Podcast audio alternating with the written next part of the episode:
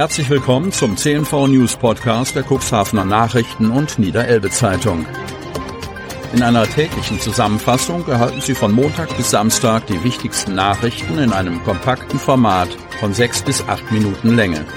Am Mikrofon Dieter Büge. Zunächst folgt ein kurzer Werbebeitrag in eigener Sache. Unternehmen haben die Möglichkeit, ihre Produkte oder Dienstleistungen in unserem täglichen News-Podcast per Werbespot mit einer Laufzeit von sechs Tagen zu präsentieren. Mehr Infos zu unserem Werbespot unter cnv-mediakompass.de slash podcast. Montag, 12. Februar 2024. Cuxhaven neuestes Löschgruppenfahrzeug, seit Freitag am Standort Lüdingwort. 400.000 Euro Zuwachs für die Stadt Cuxhaven. Es ist geländegängig und in der Lage, Löschwasser über große Entfernungen hinweg bereitzustellen. Cuxhavens neuestes Feuerwehrfahrzeug steht seit Freitag in Lüdingwort und die Stadt Cuxhaven hat für das über 400.000 Euro teure Gefährt keinen Cent hinzugegeben. Dies und ein hierdurch ausgelöster Ringtausch von drei Feuerwehrfahrzeugen sorgte am Freitag für glückliche Gesichter vor der Hauptfeuerwehrwache.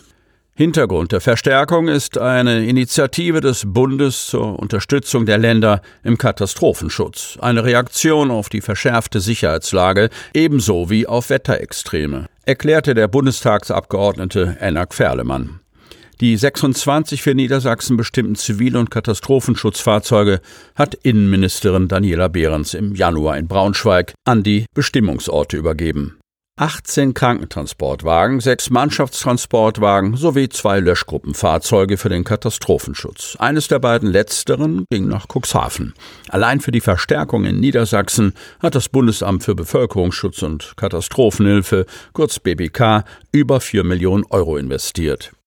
Nicht ohne Grund wird das Löschgruppenfahrzeug kurz LFKTS in Lüdingwort stationiert. Stadtbrandmeister Dennis Joost erklärte, dass unter anderem die Höfe mit den langen Zufahrten einen Ausschlag gegeben hätten. Das Fahrzeug wird in die Kreisfeuerwehrbereitschaft einbezogen und gegebenenfalls auch niedersachsenweit oder über die Landesgrenzen hinweg eingesetzt.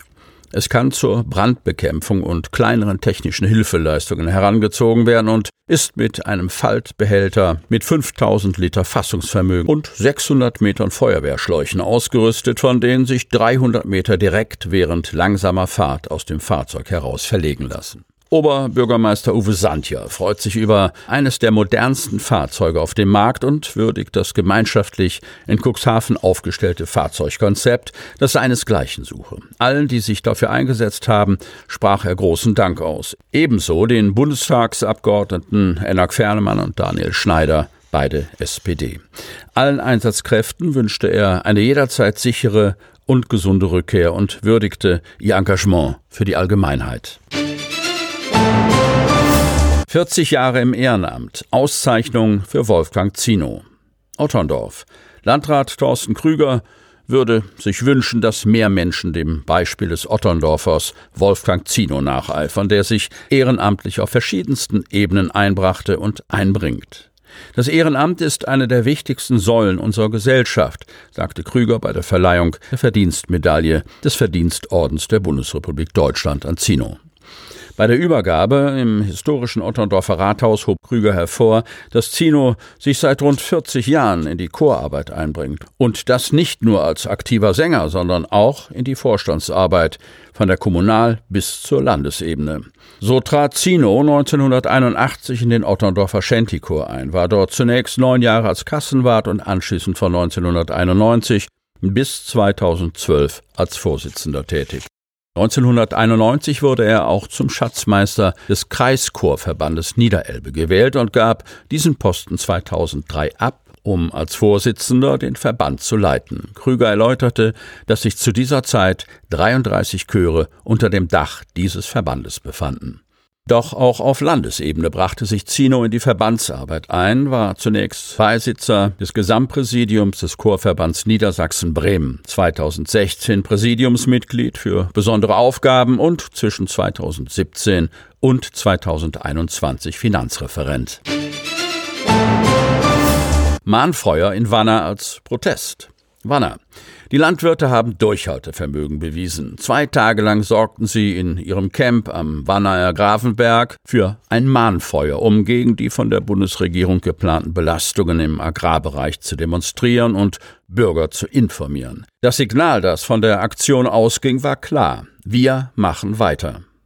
Auf einem vom Regen durchweichten Feld hatten die Landwirte auf Initiative von Ken Mauchert ihr Lager aufgeschlagen. Zeltplan, Anhänger, Feuertonnen, Traktoren und eine Versorgungsstation, wo es unter anderem Würstchen und Kaffee gab, bestimmte die Szenerie.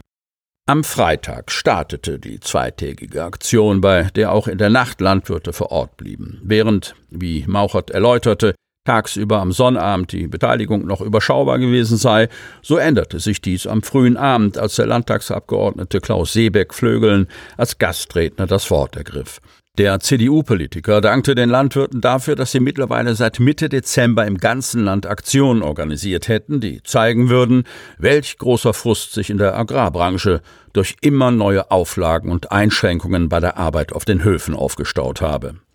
Die Landwirtschaftspolitik der letzten 20 Jahre mit all ihren Auswirkungen muss neu überdacht werden. Da ist einiges schiefgelaufen. Selbst ergänzte er, dass auch die CDU nicht alles auf die Kette gekriegt habe. Dass die Ampelregierung, ich zitiere Klaus Seebeck, sie kann einfach nicht regieren, Zitat Ende, nun die Steuerbefreiung für landwirtschaftliche Fahrzeuge abschaffen und die Vergünstigungen beim Agrardiesel schrittweise zurückfahren wolle, habe das Fass zum Überlaufen gebracht. Doch noch sieht er Chancen, dass das Schlimmste verhindert werden könne, denn die Bundesländer Bayern und Sachsen hätten im Bundesrat verdeutlicht, dass sie diesen Weg nicht mitgehen würden. Niedersachsen sei dagegen trotz aller Beteuerung des Ministerpräsidenten Stefan Weil eingeknickt. Seebeck ermunterte die Landwirte, bei den Protesten den Druck hochzuhalten und dankte den Landwirten, dass sie es nicht zugelassen hätten, dass andere Gruppierungen ihre Proteste unterwandern. Zugleich rief er dazu auf, sich bei den Aktionen an Recht und Gesetz zu halten und weiterhin enge Absprachen mit der Polizei und den Verwaltungen zu treffen. Von der nicht angemeldeten Blockade des Bremerhavener Druckzentrums vor wenigen Tagen, bei der unter anderem auch Mist abgekippt worden war, distanzierte er sich dagegen übrigens nicht. Auch dort habe er seitens der Polizei positive Reaktionen hinsichtlich des geordneten Verhaltens der Landwirte bei der Auflösung der Blockade vernommen. Sie hörten den Podcast der CNV Medien. Redaktionsleitung Ulrich Rode. Produktion Win Marketing, Agentur für Podcast-Produktionen.